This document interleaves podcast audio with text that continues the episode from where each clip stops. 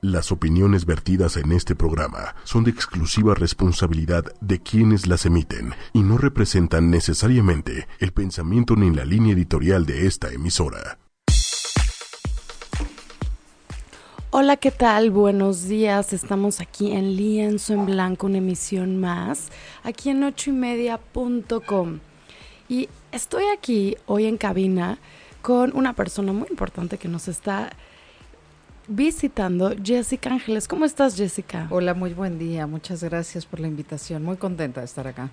Qué bueno, Jessica. Pues fíjense, hoy vamos a hablar de un tema, creo que profundo, un tema eh, como muy controversial, yo diría, ¿no? Sí. Me parece controversial.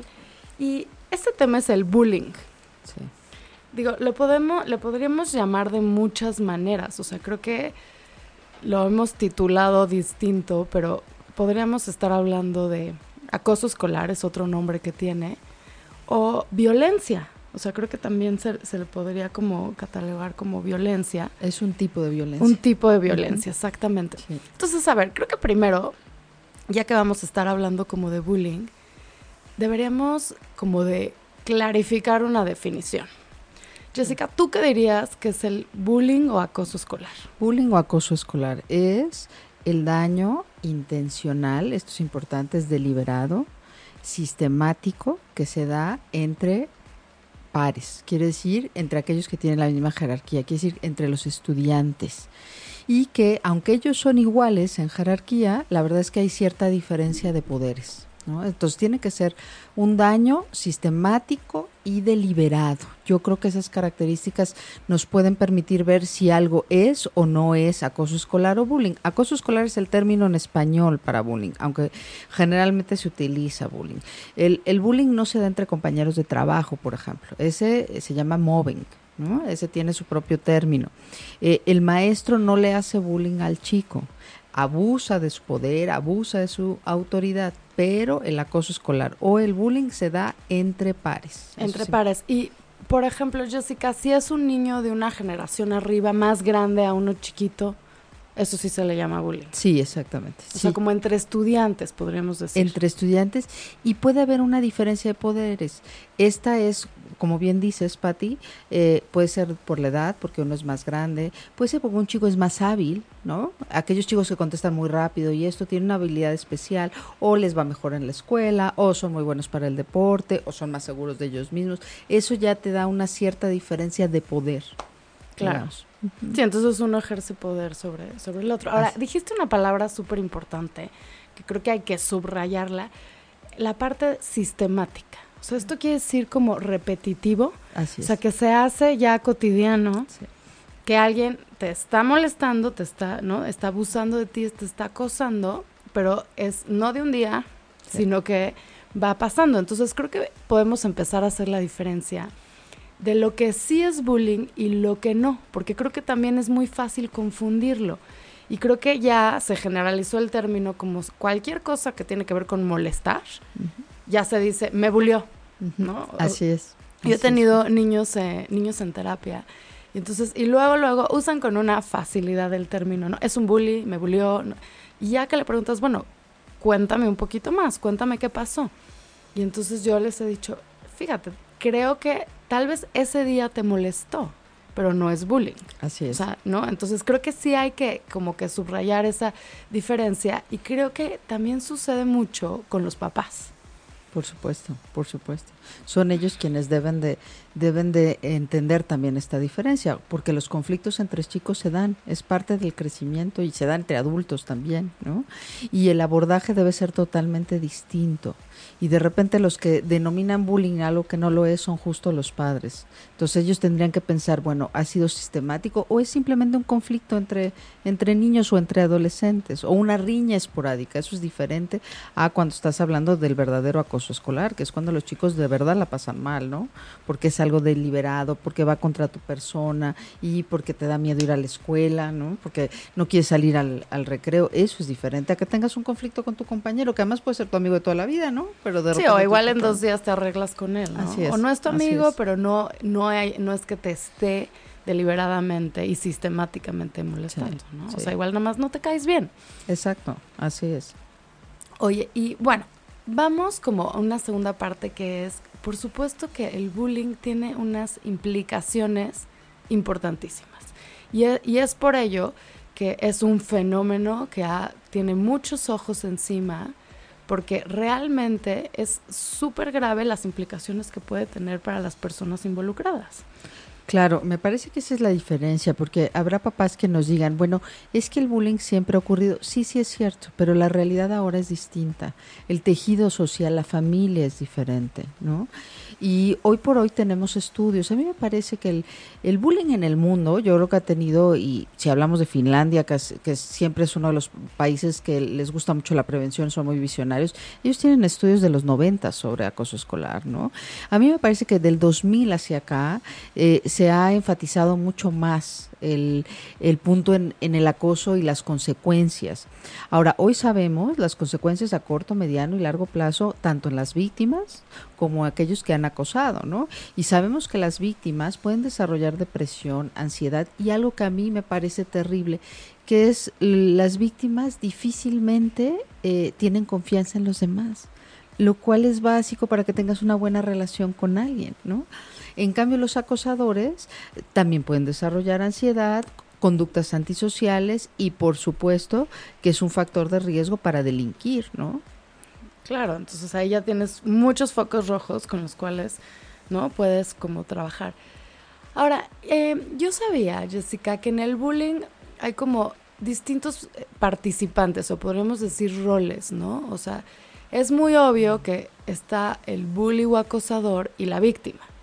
Pero creo que también tenemos que hablar de que hay también otros personajes, por decirlo así, que son los observadores. Sí, claro, por supuesto. O sea, creo que también lo que sucede en el bullying, y ese es otro, otro punto que podríamos subrayar para diferenciarlo de otras cosas, es que en el bullying hay observadores y que estos observadores, por lo general, para que se siga manteniendo el bullying, no hacen nada, no, no, no participan y, y cómo se llama. Y entonces tenemos como tres roles distintos donde se está llevando a cabo el bullying. Claro, si tienes la tienes a la víctima, tienes al acosador o al bully y tienes todos los que están alrededor.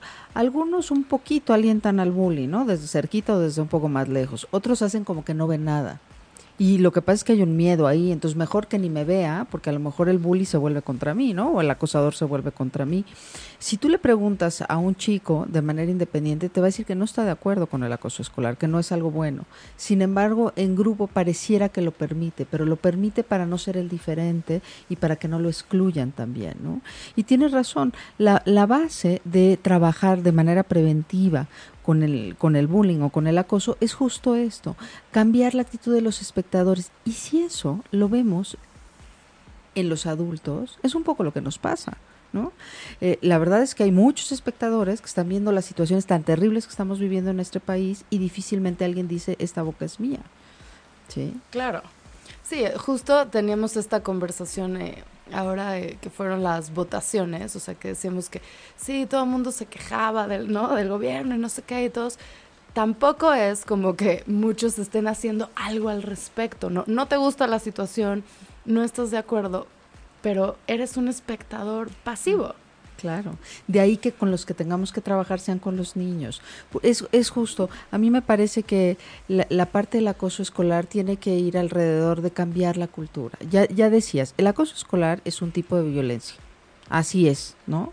Es algo que no está bien, no le hace bien al que, ni al que la ejerce ni al que la padece, eso ya lo sabemos, ¿no? Ahora, no es algo que se quita en tres días, porque además esta cultura de la violencia la hemos venido gestando los últimos 30 años, ¿no? No es, no es algo simple. Sin embargo, con los chicos son a los que podemos enseñarlos a relacionarse de manera distinta. Y entonces sí podemos tener una sociedad civil que no solo cometa como pecado de omisión, sino que tome, que tome participación y diga, pues sí, voy a hacer las cosas. Una de las, de las diferencias con Finlandia, por ejemplo, es justo la responsabilidad cívica. Allá los finlandeses toman, de, ellos son incapaces de dejar a alguien en la calle que está lastimado porque saben que tienen que hacerlo. Yo sé que aquí nos da miedo, ¿no? Claro. O sea, la situación es distinta, pero necesitamos hacer chicos que se puedan relacionar y que puedan resolver los conflictos de manera no violenta. Claro, y, también, o sea, eh, tú estás diciendo los chicos, Jessica, y creo que es una cosa que también se tiene que extender a los papás. Porque también lo que yo he visto es que muchas veces los papás no saben qué decirle a los hijos. O sea, yo entiendo perfecto a los papás. Si tú tienes un hijo que lo están molestando, tú estás muy ansioso. Tú no quieres, ¿no? Que, que, molesten a, a tu hijo. Y generalmente, porque culturalmente se tiene también como pues, esta manera, ¿qué le contestan los papás a los hijos? O sea, te está molestando, no sé qué, rómpele la cara. Claro, de menos, ¿no? De menos. Hay que defenderse, hay que hacer las cosas. Sí es cierto, y me parece que también esto, pues es un trabajo de todas las partes, ¿no? Los papás tienen una responsabilidad, pero también la escuela. Y si trabajan escuela y papás de la mano, entonces sí podemos cambiar la cultura, porque también entiendo que si un papá está desesperado y la escuela le dice no pasa nada, pues entiendo la desesperación. De la misma manera que entiendo a los profesores cuando dicen es que este papá no me ayuda, ¿no? Sí, claro. Es, es, es un trabajo de confianza, es un trabajo de, estamos del mismo lado, ¿no? Yo de repente, yo fui eh, directora de un colegio de 16 años y, y, me acuerdo ir a los maestros quejarse de los papás y yo decía, pues no se trata de quejarse de ellos, ¿no? Ni de los papás que se quejen de los maestros, sino que trabajemos en equipo. Finalmente lo que queremos es que el chico esté bien, ¿no? Lo mismo cuando me toca trabajar con las escuelas, con los, eh, con los profesores en la prevención del, del acoso, yo les digo, a ver, necesitamos empezar por trabajar nosotros. Si entre los profesores se gastan bromas que no son adecuadas, se dicen apodos, de repente son sarcásticos, los chicos, los profesores le hablan mal de otro profesor al alumno, pues no estamos ayudando, ¿no? Claro. Entonces, no, como tú dices, es que es un problema cultural. O sea, ahí totalmente es qué traes metido en el chip de cómo tratas al otro, el respeto que tiene que tener el otro y la manera en que solucionas conflictos, porque conflictos y discusiones siempre va a haber. Claro, por supuesto. Digo, no, esos, esos no nos los podemos ahorrar, pero sí hay maneras muy distintas, ¿no? De, de solucionarlo. Y ahora, Jessica, tú, tú tienes, eh, ¿cómo se llama? Y tú trabajas con un programa súper innovador que, digo, ahorita nos vas a platicar, pero que realmente tiene muchos premios, ha probado ser súper eficaz contra el bullying. Y es Kiva. ¿Nos puedes contar un poquito cómo es que nace Kiva? ¿Qué es Kiva? Claro. Kiva es el acrónimo de Kyusamista Bastan. Órale, ¿puedes repetir eso? Kyusamista Bastan, que significa contra el acoso escolar en buen finlandés. En finlandés. O sea, aquí, ah, ya, ya, hasta clases de finlandés nos vas a dar. Claro. Mira, de las pocas palabras que aprendí en finlandés, ¿no? Es Kitos, que es gracias, que es muy bonita, pero bueno, Kyusamista Bastan, contra el acoso escolar. Como acrónimo, eh, se utiliza como cuando hablas de algo amable o agradable. ¿no? En, en español diríamos algo que está padre, ¿no? Y, justo la, una finlandesa me decía que por qué decíamos, por qué utilizábamos qué padre en lugar de la palabra madre, ¿no? Habría que explicarle ah, todo el contexto madre, Qué madre, pues es que, híjole, no es lo mismo. como ellas son como tienen, eh, yo creo que es uno de los países que tienen mayor equidad de género, ¿no? Entonces, como que padre, ¿no? Pero bueno, una vez explicándolo. Entonces, Kiva, justo eso significa, cuando hay una, una escuela Kiva, eh, es aquella escuela donde la gente la vive bien, la pasa agradable, la pasa amable. ¿De acuerdo? Sí, como buena onda. Buena onda, así, buena onda, eso debería ser. Y eh, justo en por ahí de los eh, del 2000, por ahí así, los finlandeses estaban muy preocupados por los problemas que tenían de bullying, ¿no? Aunque ellos siempre han estado abajo de la media, porque son... Eh, les preocupaba. Entonces dijeron, ¿qué vamos a hacer? Entonces lo primero que hicieron fue lo mismo que hicimos en México, que fue cambiar la legislación, volver el que el acoso era un delito, con procedimientos, etcétera, etcétera. Y se dieron cuenta que el acoso escolar no bajaba. Entonces dijeron, hay que... O sea, por más que sea penado, no baja. O sea, ya es un delito, pero Ahí, Ahí, están los mismos acosos. Así es. Entonces le pidieron a todas las escuelas que desarrollaran un programa de prevención y cada una hizo el suyo, ¿no? Y de todos modos no bajaba el, problema. Entonces, lo que hicieron fue contratar a la Universidad de Turku, que está un par de horas de la capital de Finlandia, al equipo de Cristina Salmivali, que es una súper investigadora, eh, para que, que, llevaba mucho tiempo estudiando este fenómeno, que desarrollara un programa y así surge Kiva. ¿sí? Eh, la diferencia de Kiva con otros programas que podemos encontrar en el mundo es la evidencia científica, es decir, está probado que funciona te dice paso A, paso B, paso C, ¿no? Y lo que hace Kiva es trabaja en dos líneas. Por un lado, en la parte de prevención, en este cambio cultural con los niños. O sea, como que te cambia el chip ¿no? Como de, a ver, estamos aquí para convivir y para respetarnos, o sea, hay que cambiarnos el, ese claro. Y se basa mucho en esta parte de los testigos o de los espectadores que tú decías, en que ellos tomen un papel diferente, ¿no? Que no apoyen a aquel que acosa, que puedan denunciar, que puedan defender a la víctima y que puedan apoyarla. Y para eso trabajas, bueno, de diferentes técnicas y en esta parte de qué es el acoso escolar, que no lo es. Los mismos niños son los primeros que te dicen, no, ahora sí no fue acoso, ¿eh? nada más fue un pleito entre uno y otro, que eso es padrísimo, que adquieran esa conciencia. Eh, en los colegios que hemos venido trabajando, la primera ganancia es que los niños saben lo que es el acoso escolar y que saben que está mal. Ya con esa conciencia. Sí, es que, es que ya esa conciencia, o sea, de no se vale. Así es. No se vale y no lo debo de permitir. O sea, es así como, como Oye, y es básico como de la dignidad humana, ¿no? Como decir, o sea, no se vale tanto hacia mí mismo como hacia los demás. Es, el abuso no se vale. Así es, y yo creo que una de las premisas de, de Kiva que a mí más me gustan es cuando dice, en la diversidad está la riqueza. Ay, me encanta esa frase, en la diversidad está la riqueza. Claro, podemos ser diferentes, porque además Es que somos diferentes, digo, por más que nos queramos uniformar y así, o sea, cada somos diferentes. Siempre va a haber diversidad y es, eh, oye, la sal y pimienta de, de, la vida, ¿no? Por supuesto. Entonces, el decir, el que tu compañero o tu compañera sean diferentes, no lo hace ni menos ni más, ¿no? Es exactamente igual que tú. Y además tiene, tiene cosas de las que puedes aprender y que puedes compartir, igual que tú. ¿No?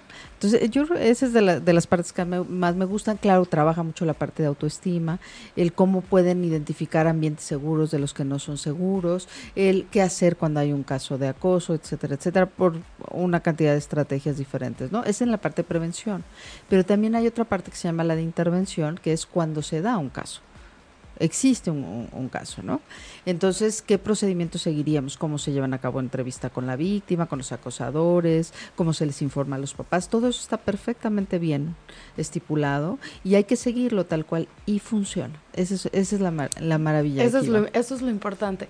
Oye, y cuéntanos una cosa, Jessica. A ver, ¿qué hacen en serio si hay un caso de bullying? O sea, vamos a imaginarnos que, o sea, estamos hablando de una escuela, ¿no? O más, más aún para las personas que nos están escuchando, vamos a imaginarnos que tenemos un hijo que están bulleando, feo. Claro. ¿No? O sea que lo vemos sufriendo, lo vemos que lo están molestando, estamos obviamente muy preocupados. ¿Y cómo Kiva manejaría esto? ¿Qué, qué, qué es lo que empieza a suceder? Ok, Ojo, este, este protocolo de intervención que, que, maneja Kiva está inserto en todo el programa cultural, ¿no? Entonces, en las sesiones que vas teniendo semanas, bueno, cada 15 días con los niños, ya hablaste con los papás, los papás saben qué es lo que va a proceder. Entonces, eso hace una diferencia, porque si metiéramos solo el protocolo sin todo lo demás, incluso en la capacitación, hacemos una sesión de tres horas con todo el personal. Todo el personal implica mantenimiento, intendencia, administradores, porque deben estar en el mismo canal. Todos el mismo vocabulario, todas las mismas ideas, o sea, trabajando juntos, así como esta es nuestra filosofía, esto es en lo que creemos. Y, digo, principalmente no se vale el acoso. Porque además las personas de mantenimiento de intendencia administrativos, a veces ellos se dan cuenta de cosas que no se dan cuenta los profes, ¿no? Entonces ellos aprenden a llenar un formato donde nos permite ver si es acoso o no lo es, ¿no? Donde vienen estas características que tú decías, que sea un daño, que sea sistemático, que sea entre iguales, ¿sí? y que sea deliberado. Entonces, bueno, entonces se hace un equipo que iba dentro de los colegios y este equipo que iba va a seguir eh, primero depende quién, quién haga la denuncia, puede ser la mamá, ¿no? De este chico que está muy acosado, entonces avisa a la escuela y equipo Kiva toma el caso. Entonces va a ser un va a ser una, unas pláticas con las víctimas, con los acosadores y le va a dar seguimiento. Aquí lo importante de Kiva es que el objetivo es muy clarito, que ya no existe el acoso. ¿Sí? No, no se va a meter ni a las causas, ni por qué, no, eso le toca psicopedagogía.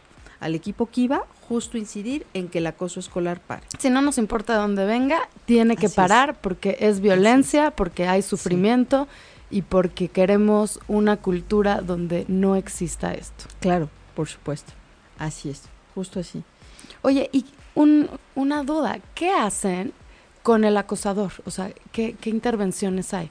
Digo que también para las personas que nos están escuchando, también puede estar el caso donde yo tengo un hijo bully, donde yo detecto, ¿no? O la escuela me informa que justamente, o sea, mi hijo está molestando, está acosando a otro, que también como papá es difícil como manejar eso y decir, ¿qué le está pasando a mi hijo que está molestando a otros? Claro. La recomendación, co- la recomendación para los papás de acosadores, una es que no cedan ante las excusas. Es que me hace, me dice, no, no, no, tú no tienes por qué estar molestando al de al lado, ¿no? Si vamos a poner consecuencias, que estas consecuencias sean lógicas. No lo vamos a dejar sin fiesta de cumpleaños, por ejemplo, ¿no? Eso está fuera de la norma, Claro. por supuesto. Y, y algo muy bonito de los finlandeses es decir, confiamos en que su conducta va a cambiar. Yo o sea, sé- confiamos, en, confiamos como en, en toda esta parte sana, padre Sí. que tiene esa persona, que todos, Sí. que todos la tienen. Sí. De hecho, esa es la manera de abordar a los papás. Cuando tú a un papá le vas a decir, oye, mira, tu hijo ha estado acosando, está haciendo esto, ¿no? Lo, lo que le, le vas a decir, y confiamos en que va a cambiar. Sí. No se trata ni de estigmatizar, ni de etiquetar, sino todo lo contrario. Claro, porque creo que algo también importante que podemos saber es esta parte donde también el acosador está sufriendo. Y es un niño. y es un niño y trae todo un rollo atrás de, o sea, nadie es acosador así, ¿no? Por azar del destino. O sea, hay algo atrás que está sufriendo y que está demostrando de esa manera. Claro, también necesita ayuda el acosador. por supuesto. Pero esa ayuda no entra en Kiva. Esa puede entrar en en Kiva. psicopedagogía, puede entrar en alguna referencia y tal, ¿no? Chiquiva va directo, oye, directo al punto, es, Así es es. como, como muy Así. práctico. Muy práctico, es una técnica muy clarita para que funcione en, en los colegios. No se mete con el reglamento, respeta el reglamento de las escuelas, el manual de convivencia de la SEP, ¿no? Muy bien, muy bien. Y dinos, dinos otra cosa, Jessica. ¿Y en cuántos países o cómo es que Kiva llega a México? Ok, esto es esto es súper interesante. Este programa se hizo solo para Finlandia. Los finlandeses empezaron a hacer, a hacer investigaciones y se dieron cuenta que funcionaba. ¿sí? Eh, todos sabemos que desde los primeros exámenes de PISA que se hicieron, que hizo la OCDE, y Finlandia punteó muy bien, se volvió como un referente en el ámbito de la educación. Entonces, bueno, pues Kiva se volvió algo atractivo. Oye, si funciona y funciona en Finlandia, lo queremos todos. Entonces, de ahí se fue brincando a países. Tiene un país muy cerquita que tiene Estonia, por ejemplo, y lo adoptó tal cual, ¿no? Y El, así- ve- el vecino. el vecino, justo, están ahí, ahí pegaditos. eh, y entonces así fue como se fue corriendo. Se fue corriendo, lo fueron adoptando algunos países. ¿Y cómo llega a México? Esto es interesante. Hay un instituto que está en Barcelona, que es el Instituto Escalae, que está dirigido por un mexicano, que es Federico Malpica y cuya familia se ha dedicado a la educación siempre. Entonces ellos, eh, decide adquirir la licencia para México. Eh, pero en México no tenían base. Entonces es cuando entra el instituto para el que trabajo.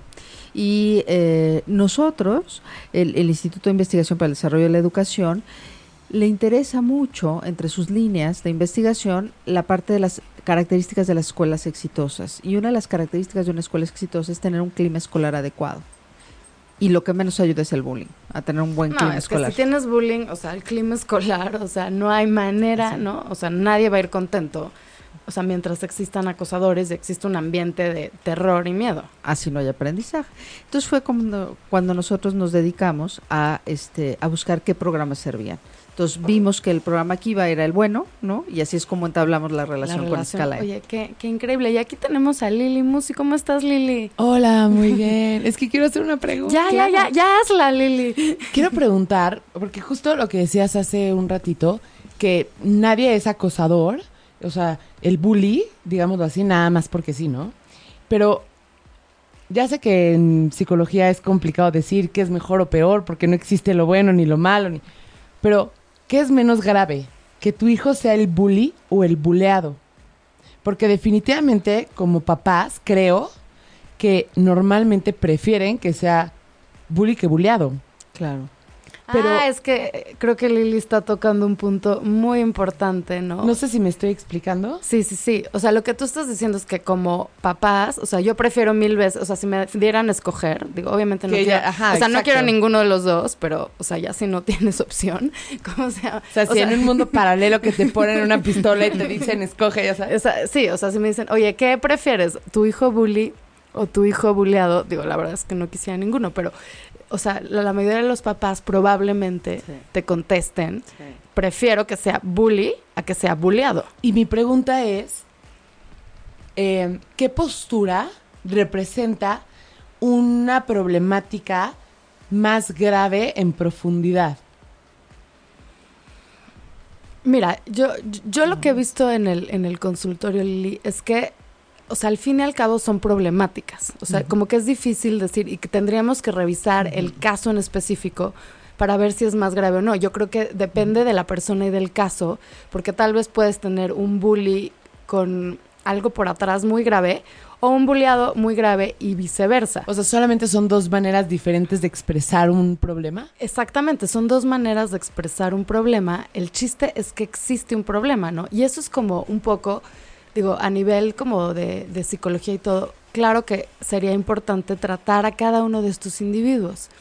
A nivel de escuela, de comunidad, ¿no? Está justo como Kiva, que tratan ya no solo al individuo, sino al fenómeno entero. Y justo esa era mi siguiente pregunta, ¿no? Porque, o sea, bien dicen que, el, que, que lo que promueve que sigue existiendo el bullying es el ambiente, ¿no? O sea, los otros que no son ni el bullying ni el bulleado, ¿no? Sí.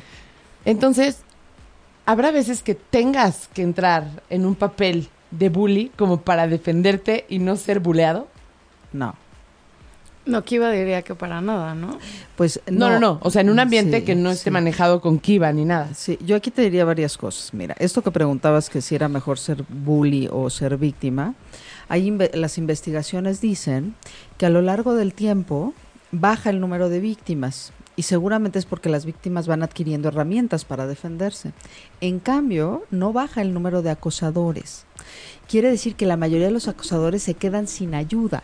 Es más fácil que ayuden a las víctimas que a que ayuden a los acosadores. Entonces, claro que a lo largo del tiempo ¡Qué cañón! desarrollan esta parte de trastornos antisociales y que incluso habrá algunos que lleguen a delinquir. Fíjate qué grave es eso, ¿eh? ¿Hay alguna relación, como algún coeficiente de correlación así entre los bullies y los y algún tema de, de- de delinquir? Sí, claro, sí lo hay. No, no conozco el, pero es un factor de riesgo muy clarito. No, y y yo mucho de lo que oí que es principalmente, o sea, no, no es como que si fuiste bully, o sea, va di- directo a que vayas a delinquir. O sea, el problema es que generalmente no se ayuda. Así es. Entonces, o sea, son como personas que quedaron sin ayuda y de todas maneras estaban expresando un conflicto. Pero ¿y por qué? Es que qué interesante esta, eh, dato nos diste, porque entonces ahora me regreso a los papás. ¿Por qué pasa esto? Porque los papás, si ven que su hijo es bulleado, dicen, no, ¿cómo mi hijo va a ser bulleado? Y los ayudan. Así es. Y si ven que el hijo es el bully, dice, mi hijo es un fregón que se trae a todos de sape o qué. Así es, así es. Tal cual. No, y aparte no se ve esta parte donde ese niño está sufriendo. O sea, no, no por ser bulleado, es así, porque tú dirías, pues es que hace sufrir a los demás y él está aquí, muy bien. No, ese niño está sufriendo. Digo, aparte de que se está creando todo un fenómeno global en la escuela, donde cambia el clima escolar, o sea, donde Pero a él lo respetan. a él lo respetan, pero, pero qué difícil vincularte con él. O sea, lo respetan por miedo. No, no porque realmente no Va- vaya a ser un vínculo. Entonces, ¿qué, es, qué solo te sientes? Claro. Porque no tienes vínculos reales. Oye, yo ahorita pensaba el caso de una, una mujer súper exitosa, debe tener como 55 años, y, era, y ella era una bully, ¿no? Hasta la fecha no ha podido regresar a sus encuentros de generación porque le da vergüenza de lo que ella hizo. Y tiene 55 años, ¿no?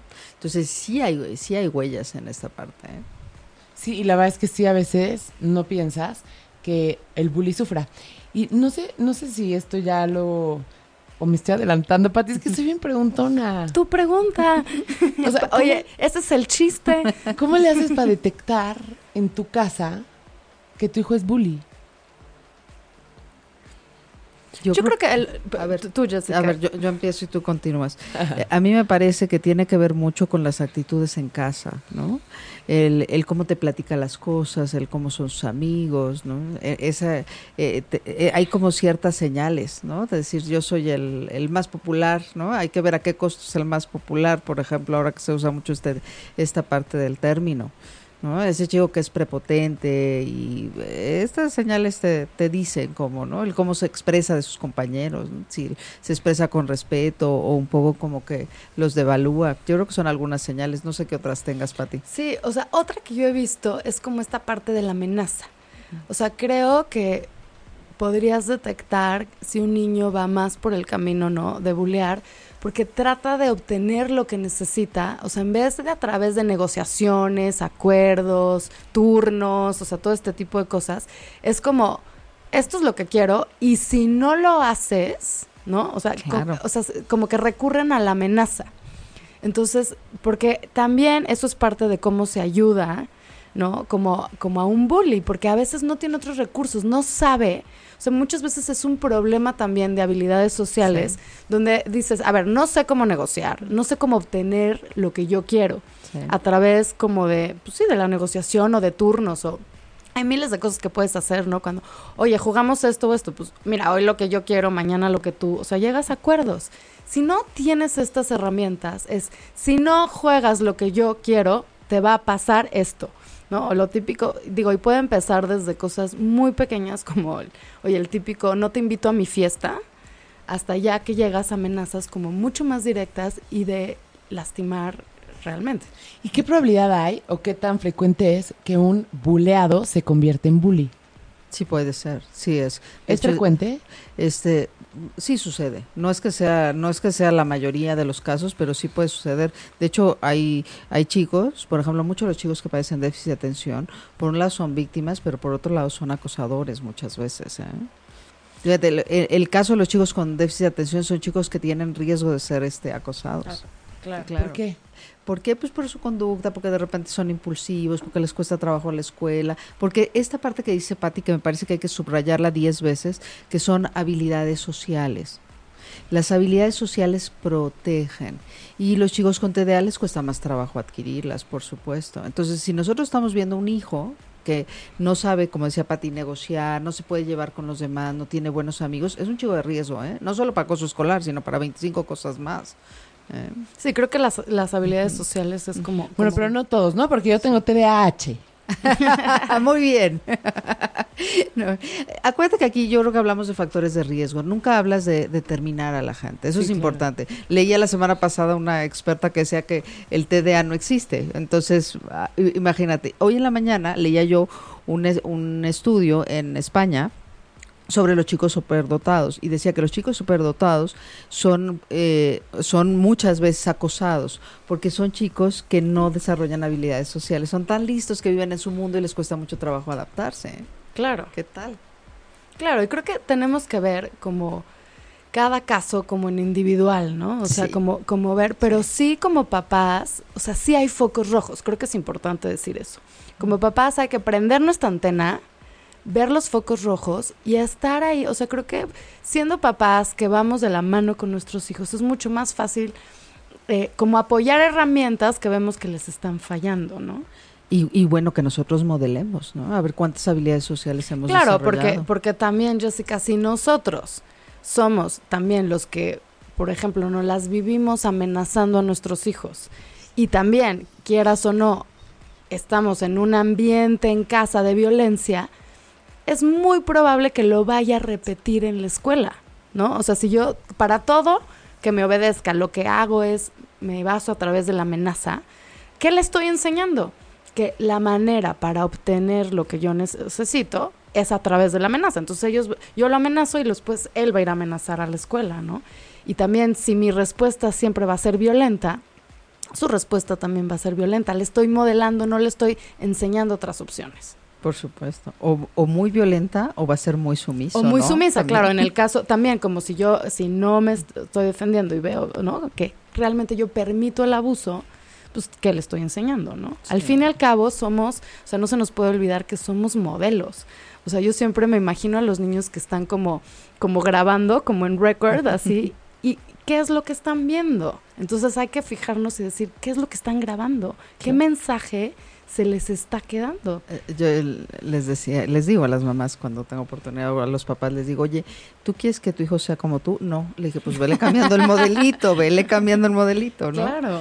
Así es esto, es esta parte, me parece que hay mucho, mucho trabajo que hacer. Los papás tendríamos que dedicarnos un poco a crecer también, ¿no? Como personas. Sí, y también creo que eh, regresando un poco como a la parte cultural, o sea, creo que sí México y muchos otros países, creo que sí nos tenemos que cuestionar la cultura. Por supuesto. Además, te tengo malas noticias. Para, para la OCDE somos el país número uno en casos de, acoso escolar. ¿Es en serio? Sí. Eso es muy triste. Es tristísimo, tristísimo. En el, se supone que en el mundo como que el 10% de los chicos son acosados. Aquí... O sea, en el mundo entero... el, 10%. El 10%. Aquí ese promedio sube muchísimo. Somos nuestras secundarias de nuestras secundarias son donde hay más robo, agresividad verbal y física de los países de la OCDE. ¿Y eso, ¿Y eso lo podrías decir tanto para escuelas públicas como privadas? A mí me parece que quizás hubiera sus matices. Y si hablamos de las escuelas privadas, las escuelas privadas constituyen el 10% de, de toda la educación, ¿no? Entonces, podrías, pero yo creo que sí, hay muchas, hay eh, escuelas privadas donde pasan cosas terroríficas, hay escuelas privadas donde hay programas de protección e igual, yo te diría, hay escuelas públicas que tienen excelentes profesores y directores que hacen un buen trabajo de contención y hay otras donde no, lo hacen, ¿no? Ahora, si yo te, si yo me eh, refiriera a los estudios de PISA, que es donde se habla del desempeño académico de los estudiantes de 15 años, hay un, eh, PISA dice, fíjense, la diferencia entre las escuelas privadas y públicas que se da en México no es por la escuela, es por el ambiente cultural de, los, de las familias. ¿sí? Entonces, si tú tomaras una escuela pública y una privada de la misma zona, muy probablemente el resultado académico sea el mismo. Así es. Así de graves. Oye, no, pero sí son muy malas noticias. O sea, esto es para realmente un, un llamado a ponernos las pilas, porque también creo que en las escuelas viene reflejado la cultura, de, o sea, del país entero. ¿No? O sea, un poco como tú decías, o sea, tú vas a Finlandia y es como todo paz, ¿no? Y obviamente en sus escuelas es todo paz. Entonces, sí nos tenemos que cuestionar y ver qué queremos para, para nuestro futuro, para nuestros hijos, nuestra sociedad, la cultura. Yo creo que sí. Y, y mira, yo creo que tú, tú bien lo decías, no podemos generalizar. ¿Sí? Sí tenemos un problema de violencia y eso lo vemos todos los días. La manera de relación de los adultos y de los niños sí está grave. Sin embargo, Kiva llegó a México en el 2016. Las escuelas que son privadas, que se sumaron a Kiva, tienen características bien especiales. Son escuelas muy innovadoras. ¿Podemos, ¿podemos mencionar nombres de escuelas que lo tengan? Te podría, te podría decir un par de ellas que este, lo, lo han, no, no tienen mayor problema. ¿no? Eh, uno es el Colegio Ciudad de México, por ejemplo, ¿no? que nos dio testimonio en la Embajada de Finlandia hace un mes. Otra es el Colegio Finlandés que está en Querétaro. Y sí te puedo decir que los colegios que lo, lo han implementado lo han hecho, son escuelas muy innovadoras, escuelas muy preocupadas por cambiar la cultura, por decir queremos hacer las cosas diferentes, ¿no? Aquellas escuelas que quieren trabajar, además, son las escuelas que trabajan en la prevención, ¿no? Es, Entonces, esos son ejemplos. De que tampoco es fácil, porque la cultura de prevención en México. No, ay, se ríe aparte, o sea, no comentó, se rió. oye, sin, oye, sin comentarios. Sí, claro. Una de mis áreas de, interés son las adicciones. Entonces, en la prevención de adicciones en la que trabajo, lo sé, lo sé, ¿no? Hablaba yo con un funcionario que le decía yo, dejemos de meterle dinero al tratamiento, ¿no? Vamos a meterle dinero a la prevención. Me decía, es que no hay dinero para prevención. Le dije, pues sí, pero el de tratamiento no se va a acabar nunca, ¿no? No, pues es un barril sin fondo y, no, o sea, estás parchando en vez de, ¿no? Sí, sí, sí. Además está comprobado en, números que, haz de cuenta, le metes un peso a la, a la prevención, te va a ahorrar días en tratamiento, ¿no? O en corrección, o en daños, en todo eso. Y así nos va a pasar en la, en la parte de acoso escolar. Si le trabajamos a la prevención, nos vamos a tardar, pero nos vamos a cambiar la cultura que tenemos ahorita.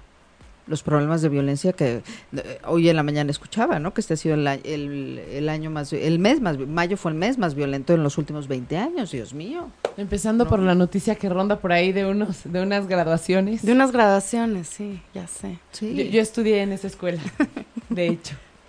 que, o sea, qué pena que que identifiquen la escuela por la, el pleito que haya pasado, ¿no? Digo, y claro que no es la escuela, o sea, es, o sea, yo sé que fue un caso como aislado, no podemos generalizar, volvemos a lo mismo y no tenemos que ponerle como la etiqueta a la escuela ni nada. Lo que pasa es que ese fenómeno sí nos está hablando de cómo se están arreglando los conflictos. Digo, y aquí creo que también eh, no lo podemos, o sea, como limitar al acoso escolar, porque ahí también vienen las adicciones, viene el manejo del alcohol, o sea, es como un fenómeno mucho más grande.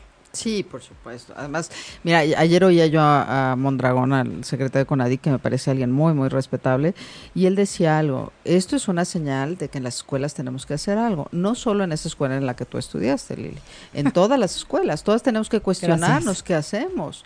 ¿no? Y, y, y, claro, eh, las redes sociales lo que hacen es que, bueno, de repente la, la realidad la distorsionamos además, ¿no? ¿Y por qué será que la prevención, o sea, hablando de lo que decías, ¿no? Con el funcionario, es, o sea, son matemáticas de uno más uno, dos, o sea, ¿sabes? ¿Por qué no le meten a la prevención y sí al tratamiento? Porque los efectos se ven a largo plazo, en donde a lo mejor no les toca a ellos como gozar del... Digo, ese es un gran problema que tenemos con los políticos, ¿no? Es de partidos políticos, tú no quieres que otro se cuelgue la medalla. Pero también eso es parte de la cultura, es, o sea, es la solidaridad, o sea, tú no vas para que a ti te den una medalla, vas por el bien de la gente y eso, o sea, falta que, que caiga ese 20. Que finalmente va a ser el bien tuyo, ¿no? por supuesto. Porque eh, yo creo que es lo que no terminamos de ver, que lo que lo que nosotros lo que le pase al otro finalmente me afecta finalmente va a, va a regresar hasta acá, ¿no? Y creo que esa es la base de Kiva, o sea, ahorita lo estamos viendo como en macro, como en una cosa política, y, eh, de, que si le meten a la prevención o no le meten a la prevención, pero al fin y al cabo esto también se puede ver en micro, en una escuela específica, de ver, o sea, que todo mundo vea el bien común de todos, es un principio básico. Sí, sí, claro, porque además el bien común nos, ahora sí que el bien común nos viene bien a todos, ¿no? Es esta parte de, yo digo que pensamos, yo mime conmigo, ¿no? No pasa, yo me estaciono en doble fila, no me importa el resto del mundo. Y eso a la larga me va, me va, a afectar. Es lo que no alcanzamos a ver, que todo ese círculo, que esta parte de violencia, que si, que si mi, mi hijo le permito ser acosador, eso de alguna manera me va a tocar, ¿eh? tarde que temprano. Ya decías, Pati, es, un, chiquito que a largo plazo va a desarrollar unas conductas antisociales que hasta a mí me va a tocar, ¿no? Desde el berrinche de uno de dos años es diferente del de 15. Sí, exacto, exacto. No, y aparte lo que estamos viendo también es, o sea, no es solo tratar a la víctima, no es solo tratar al acosador, o sea, es todo un fenómeno. Y aquí, o sea, entran en juego y por eso Kiva lo hace de esta manera y está probado y funciona. Es, o sea, tienen que ver no solo maestros, todo el personal de la escuela. O sea, todo el personal, todos los niños, todos los papás. y es, es la víctima, es el acosador, son los espectadores. O sea, es todo mundo porque es una cosa cultural es un acuerdo entre todos. Es un acuerdo entre todos. todos estamos decididos a cambiar y a tratarnos de manera distinta. Y déjame decirte que mi experiencia en los colegios ha sido que la, el personal que no es académico está tan dispuesto tan dispuesto a ayudar y a colaborar con los niños, porque además yo creo que todos jugamos una parte importante. Yo aquí digo, todos los niños son de todos. Claro. Eso es lo que tendríamos que Pero aparte, aunque tu hijo no esté, vamos a imaginarnos que tienes un hijo que ni es acosado ni es acosador, él va feliz a la escuela, ¿no? O sea, no, no tiene ningún problema. De todas maneras, tú puedes participar como padre en eso, porque ¿qué es lo que quieres? Quieres un ambiente, ¿no? O sea, ¿por qué quieres que tu hijo vea cómo lastiman a otro o cómo es, ¿no? Eh, lastima, o sea, al fin y al cabo lo que queremos es armonía. Lo que queremos son es inteligencia emocional. Lo que queremos es que todos nos podamos es subir el nivel a que realmente podamos convivir de la mejor manera posible. Sí, así es. ¿Puedo hacer otra pregunta? Claro. Por ejemplo, y como en Kiva todo tiene que ver, bueno, no todo, pero mucho tiene que ver con el ambiente. ¿Qué pasa cuando hay una persona, un bully, que altera todo el ambiente? Para poder ayudar a esa persona bully, necesitas apoyo en casa, ¿no? ¿Estamos de acuerdo? Sí. Si no tienes ese apoyo en casa y el niño no mejora, ¿cómo le haces para que deje de afectar el ambiente, todo tu ambiente? Fíjate que lo que dice Kiva, justo el protocolo de intervención, una se enfoca solo en que pare el acoso escolar, ¿no? ¿Sí? Y por otro lado, el trabajo que se hace sesión a sesión con los niños, lo que va haciendo es justo cambiando el ambiente, de tal manera que el bully pierda su lugar de estatus. O sea, es prácticamente imposible que una, o sea, que, que aplicando Kiva, una persona te siga cambiando todo el ambiente. Yo creo que sí, porque además acuérdate que el bully trabaja mucho por estatus y mucho por mantener su poder y los los que están alrededor, ¿no? Los bystanders, los testigos, los espectadores, ¿no? Ellos se retraen un poquito, esto que hablábamos con Patty, de que si yo me pongo a defender a la víctima, igual y, se la agarra conmigo, ¿no? Entonces mejor me hago a un lado. Entonces cambias toda esa parte, toda esa dinámica del salón, de tal manera que el acoso escolar ya no sea tan, no le dé tanta popularidad o tanto estatus al bully. Y ahora, cuando el bully pierde ese estatus, ¿no necesita ayuda?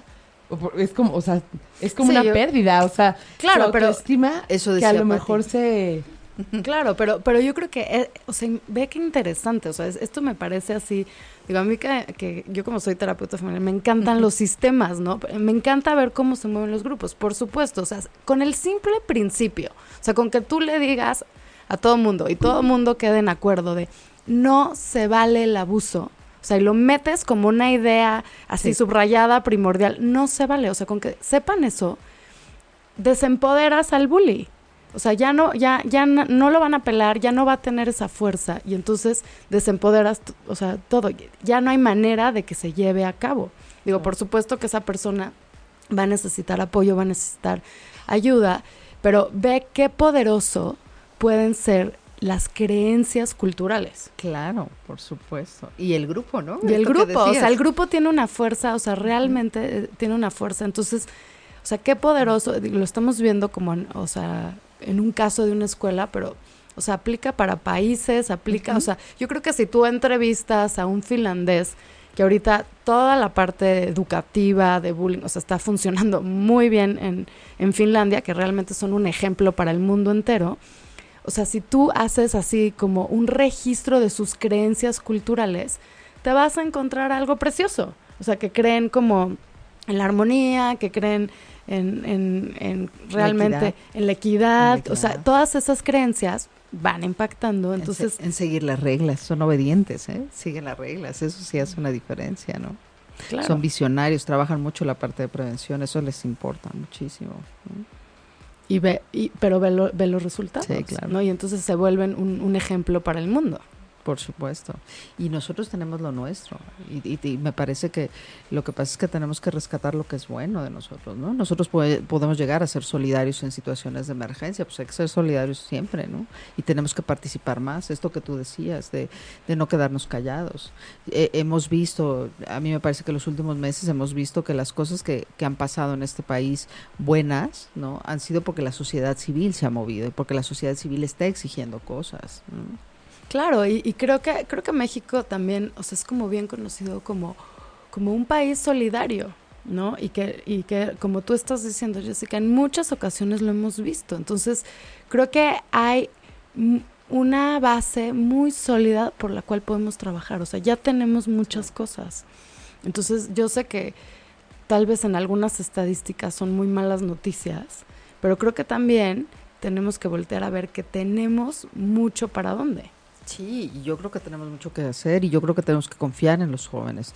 Todos estos chicos millennials que, que aunque de repente dicen, ¿no? Trabaja con millennials y, y sin perder la esperanza en la humanidad. A mí me parece que al contrario, a, mí me parece que son diferentes, ¿no? Que, que, son chicos que pueden tener una visión distinta de la nuestra y que pueden y que tienen ese empuje y los niños, los niños son la esperanza, los niños no no han vivido la violencia más que los años que lo han vivido. Podemos hacerlo distinto. Claro, y sabes que me encantó Jessica un concepto que que tú dijiste que maneja Kiva, que es como esta parte que dicen del acosador de confiamos que puedes cambiar. O sea, creo que esa es así una cosa que yo diría que en este programa, si se quieren quedar con una idea, es como confiar que puedes cambiar.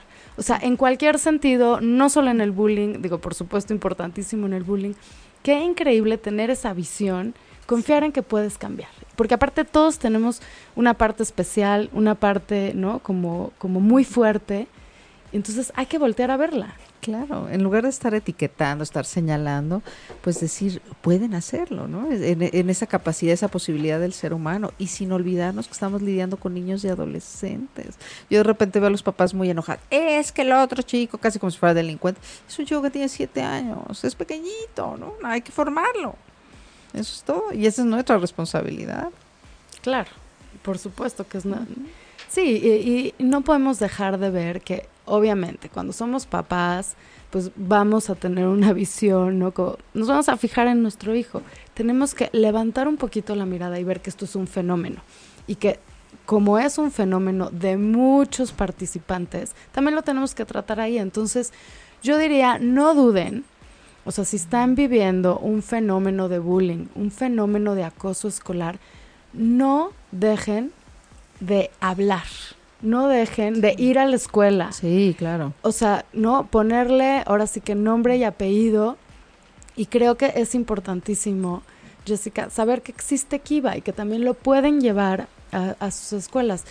No sé si nos pudieras decir, para todos los que estén interesados, eh, las escuelas, papás que quieran, ¿no? Como proponerle esto a las escuelas, ¿Cómo pueden contactarlos, Jessica? Eh, ¿Dónde están ustedes? Eh, ok. En la, en la página de IDEAC, que lleva doble I, D, E, A, C, IDEAC, ¿sí? O puede ser jessica-ángeles arroba iideac.edu.mx. Ahí pueden este, pedir, solicitar mucho más información, estamos más que dispuestos. Eh, el año pasado yo creo que teníamos unas 10, unos 10 colegios en toda la República, este año yo creo que doblaremos el número de colegios eh, que adoptarán Kiva.